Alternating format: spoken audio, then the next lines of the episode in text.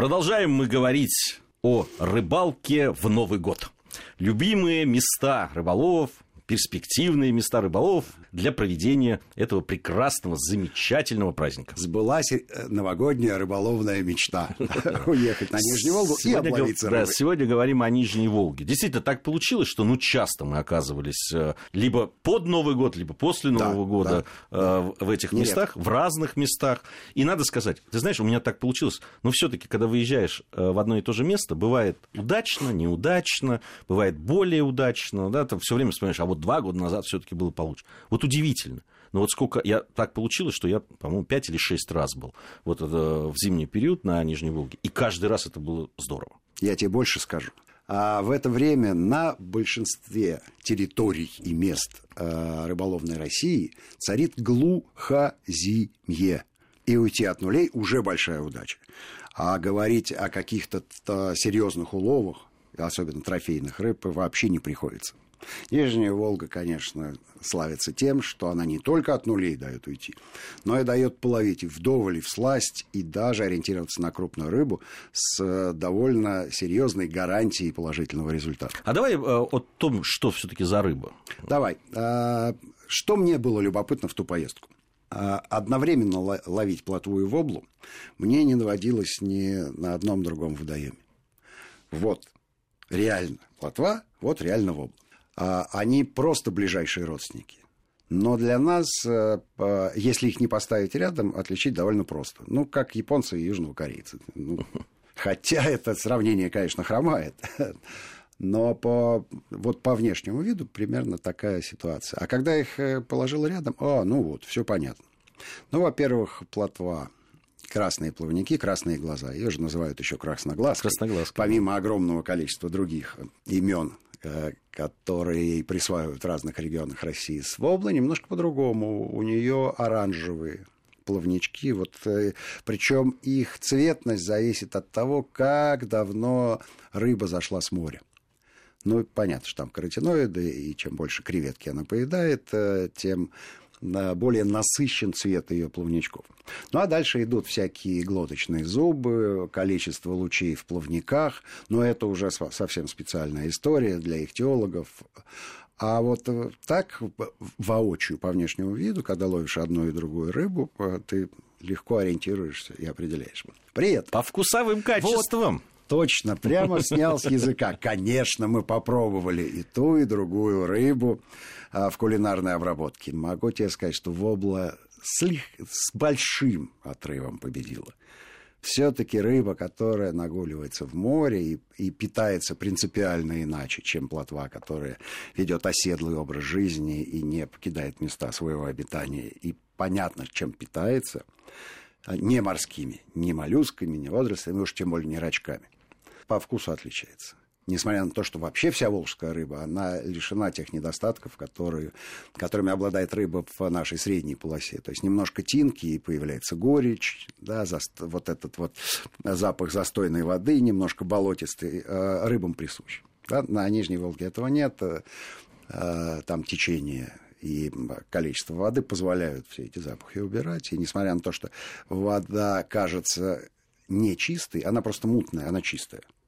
Э, академик Тихомиров, по-моему, фамилия, большой фанат э, Волги, он э, сознательно всю жизнь прямо черпал обычную волжскую воду, пил ее стаканами и говорил, что нет ничего вкуснее и лучше. Вот ну, а последователей его я воочию не видел. В общем, сам к ним не отношусь, но готов академику поверить, потому что наверняка он делал ну, это с другой стороны... не ради эпатажа, а просто э, из, ну, уху исходя из суммы знаний. Уху-то варят из... Уху варят. Уху варят, при этом я тебе могу сказать, что мы э, мы порционно клали в облу в уху кусочками, ну, обла была крупная, вкусная рыба. Несмотря на то, что костей там изрядное количество, но очень вкусно. Ну, а жареная вообще вообще выше всяких похвал. То есть... Э, Если кто-то думает, что воблу только вялят, нет, нет, нет, нет. это не так.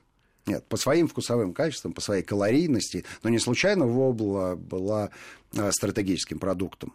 То есть количество полезных для человека веществ, которые в ней есть, это да, такие эталонная рыба. Э, плотва не вошла в это число, потому что она по кулинарным качествам, по калорийности и по прочим свойствам другая. Вот. Вторая рыба, которая повсеместно там присутствует, это, конечно, окунь. Везде сущий окунь. Вообще везде. Вопрос только в размерных характеристиках. Но тут надо понимать, что ледобор у вас должен быть тогда 140-160, потому что попадаются ребята под полтора килограмма весом, которые в обычную лунку, там 90 или 110, они просто не проходят. Ну, горбачи.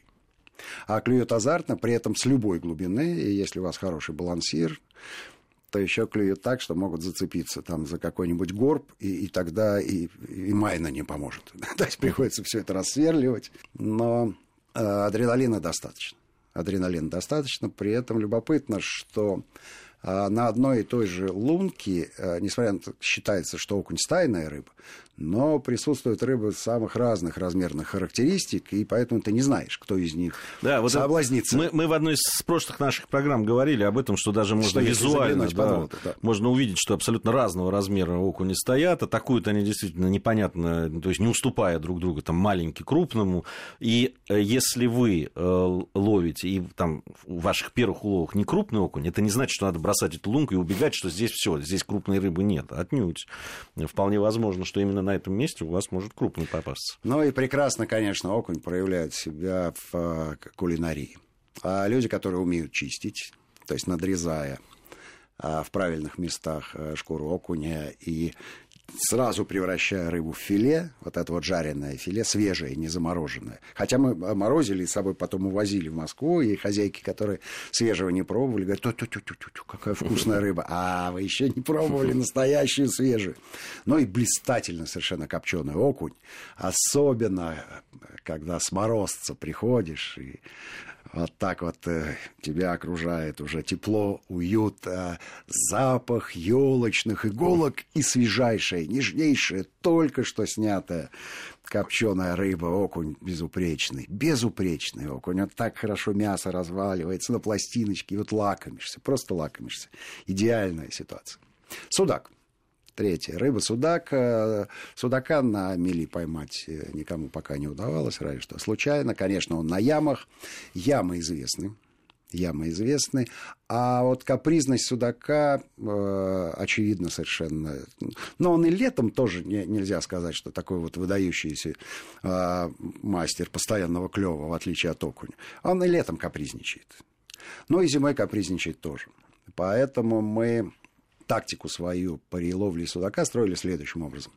У нас было несколько прикормленных лунок. Ну, условно, они даже не прикормленные, а обозначенные, что там точно есть судак, и э, есть некая статистика, которая подсказывает, что он там и будет. А дальше э, диверсифицировали просто свое время, э, уходили ближе, допустим, к берегу, где ловили окуня, либо шли э, на пупок, на другой ловить воблу или плотву, ну или пробовали в коряжнике ловить сазана. Вот это удивительная история. Сазан э, зимой не весь впадает в спячку. Есть э, специальные рыбы, которые понимают, что рыболовам скучно без них, и что они вкусны, и они могут стать украшением новогоднего стола и удачливым рыболовам. Вот такой вот бонус – ну, попадается сазан. Говорят, что и карась э, ловится. Карась, да. Карась, да. Я не могу сказать про трехречье, про Ахтубу. Там вообще с карасем не так богато, как, допустим, на Нижней Волге, ниже Астрахани. А вот ниже Астрахани, да, э, карась иногда даже соперничает с окунем в одной и той же лунке. То есть попадается и та рыба, и другая. И я могу сказать, что карась, который попадается в среднем, крупнее, чем окунь но в противном случае окунь, окунь э, воспринимает его как еду. А здесь такой серьезный, солидный карась. Ничего не боится и цепляется и на мормышку, и на балансир на балансир. Ну, понятно, а, несмотря на то, что он предпочитает растительную пищу, но ее не так много, в январе месяце. И откуда она возьмется? Мандарины никто ему туда там не подсовывает к новогоднему столу. Соответственно, он переходит на животное питание и мальком полакомиться абсолютно не прочь. Совсем немного времени у нас остается, две минуты до конца программы, но есть же еще и щука. Мы вот сейчас всех назвали, а щуку нет. А, хочу сказать, что щука почему-то вообще не пользуется популярностью в Трехречии, допустим, в том. Да, я несколько раз там был зимой. А, нет, Люди ездят по ерикам, и там самый такой вот записной ерик молочный, э, знаменитый ерик молочный. А при этом раньше же не было мобильных телефонов, тем не менее существовала какая-то удивительная способность у местных рыболовов дать знать, что на молочном начал клевать окунь, либо плотва. И все. И сразу оп, и появляется базар рыболовный, э, все на, на всех средствах передвижения возможных туда приезжают, и начинается просто потеха. И вот рядом с каждой лункой удачливого рыболова просто горка рыбы. Надо сказать, что рыба вкусная, никуда она не пропадает, и, а, безусловно, люди делают запасы. То есть оку не чистят, э, с воблу, естественно, солят. Это вобла, это у кого надо вобла. То есть это самая вкусная. Она, да. безусловно, с икрой. Причем икра еще не очень зрелая, а значит, очень вкусная. Перезревшая икра неинтересна нам, как едокам.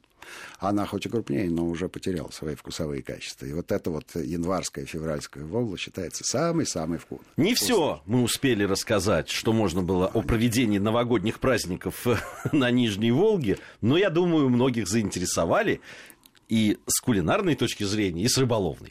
А, но мы продолжим. Конечно. Мы продолжим в следующих наших программах об этом о программах говорить. Я напомню, что в студии Вести ФМ были Алексей Гусев и Гея Сралидзе. Всем ни хвоста, ни чешуи.